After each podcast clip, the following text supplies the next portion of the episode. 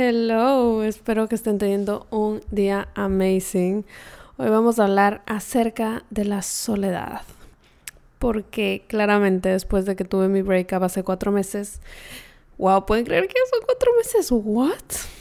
El tiempo pasa volando. Bueno, después de que tuve eso, me han llenado los DMs todo el tiempo de Marce dando tips de cómo estar sola, cómo está sobreviviendo la soledad, cómo, cómo puedo enamorarme de mi soledad sorpresivamente cuando compartí por lo que estaba pasando, muchísimas de ustedes me escribieron a decir que estaban pasando por algo igual.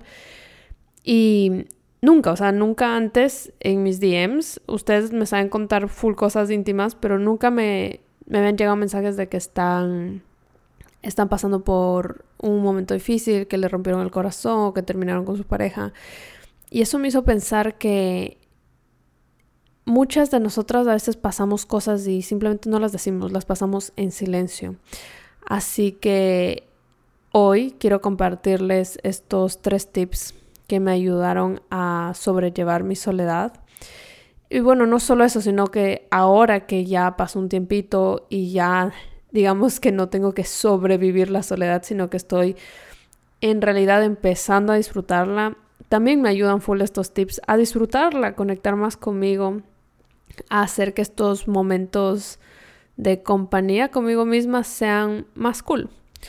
Así que bueno, espero que les ayude esto y incluso si no están pasando por algo así, creo que todos necesitamos y nos merecemos momentos solos, momentos donde conectamos solo con nosotros.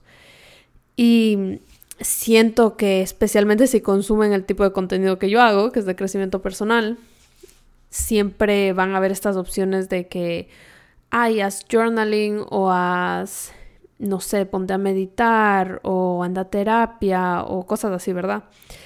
Que está cool, pero tampoco no todo el tiempo podemos estar trabajando en nuestro crecimiento. Hay veces de nuestros momentos de soledad que solo queremos pasar el tiempo, tal como cuando te reúnes con una amiga o no, no quieres todo el tiempo como hablar de conversaciones súper deep y así. Está cool, a, mí me encanta mucho eso, pero hay momentos donde solo quieres hacer tonteras, solo quieres reírte un rato, solo quieres ver una serie, solo cosas así.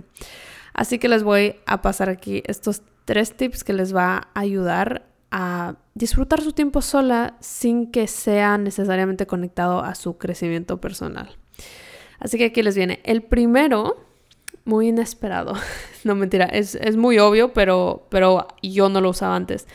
Que es tener playlists de, para diferentes momentos en el día. Esto, tal vez, yo sé que hay gente que es súper fan de estar escuchando música todo el día, pero yo no era esa persona. Yo, durante los últimos tres años, creo, en mis momentos, yo les llamo como momentos muertos del día, que es cuando estás haciendo actividades motoras, donde no necesitas tu cerebro, como estás haciendo todo en piloto automático, puedes multitask, puedes hacer varias actividades al mismo tiempo y puedes estar aprendiendo algo más, escuchando algo más o hablando por teléfono. Así que usualmente en estos momentos muertos, que es cuando lavo los platos o estoy como organizando la casa un ratito en la mañana o en la noche o sacando a pasear a mi perrita, yo solía escuchar podcast. Y cuando estaba en la casa, eh, a veces veía series de Netflix. Entonces, obvio, cuando pasó esto de mi ruptura, no podía, o sea, no podía escuchar los podcasts que escuchaba antes y no, no podía ni siquiera ver Netflix porque me causaba mucha melancolía, me, me hacía recordar la vida de la que acababa de irme, ¿me entienden? Así que, es más, en Netflix pude recién verlo como hace tres semanas que recién puedo ver Netflix sola. Así que es como cuando hueles un perfume y te recuerda a una época de tu vida, era algo así. Así que se me ocurrió esto de hacer playlist y me ha ayudado tanto. Si quieren les voy a compartir los que yo tengo. Yo tengo uno en especial que es mi favorito, que es mi playlist de la mañana. Y para la mañana tengo dos playlists. Uno que es un mood como más activo, como que me desperté y quiero activarme, saltar, bailar, cantar y otro que es más como mantra, super chill, casi que puedo hasta meditar con ese playlist de fondo. Y algo que yo subestimé cuando empecé a tener este proceso de vivir sola es el silencio. El silencio que se vuelve insoportable porque tus pensamientos están a mil, están a mil y yo soy, yo soy la más fan del mundo de hacer trabajo de introspección y hacerte amiga de tus pensamientos, pero la verdad es que hay momentos donde simplemente no podemos, necesitamos un break de ellos. Así que playlist a todo momento. Entonces yo me despierto y le pido a Alexa. Estoy, tengo que susurrar porque si no se prende. Le pido a Alexa que prenda el, que prenda mi playlist y ya, y empieza el día y de una me pone en un humor completamente distinto. Así que eso se los recomiendo. Tengo también uno para cocinar, tengo uno para hacer journaling, que es musiquita sin, sin letra.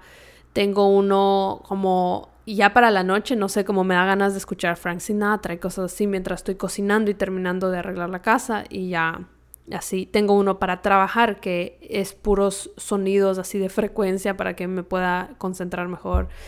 Y, bueno, eso me ha ayudado muchísimo a cambiarle el, tono a, lo que, a lo que sabía hacer antes en estos momentos. Bueno, el número dos son que tener hobbies que no tengan que ver con pantallas. Y bueno, para mí decir la palabra hobby ya significa que no tenga que ver con pantallas, pero bueno. Cuando, cuando piensas qué haces en tu tiempo libre, casi siempre lo que hacemos es ver pantallas. Estar en la computadora, estar en el celular, qué sé yo, estar en el iPad.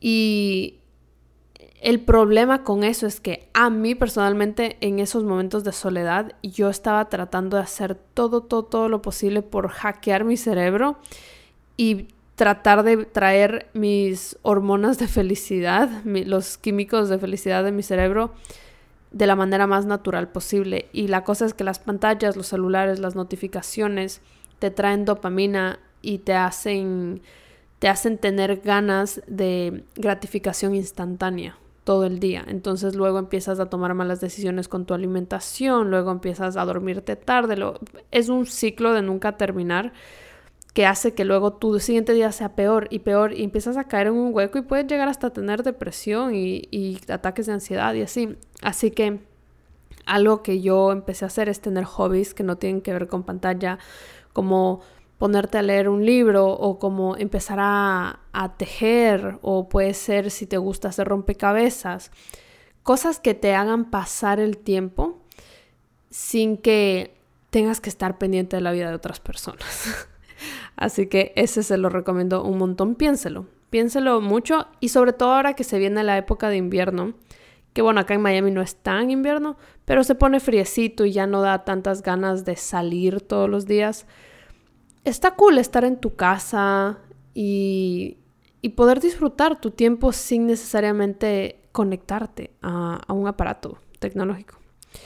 Bueno, y el número tres es este es un poco contraintuitivo porque mucha gente cuando estuve, empecé a estar soltera me dijeron, dile que sí a todos los planes que tengas, todos los planes que te ofrezcan, diles que sí. Y lo hice cuando, cuando me empezaban a invitar a planes, claro, porque yo quería decirle que no, porque estaba triste y quería quedarme encerrada en la casa, pero empecé a decirle que sí, porque sí, para distraerme, para salir, para mm, tener contacto con otros seres humanos y así. Y estuvo bueno por un rato, pero me di cuenta muy rápido que eso me estaba haciendo tapar la soledad. Me estaba haciendo distraerme de esa soledad que, que necesitaba vivirla. Necesitaba, necesitaba estos momentos conmigo. Necesitaba crear una relación conmigo misma.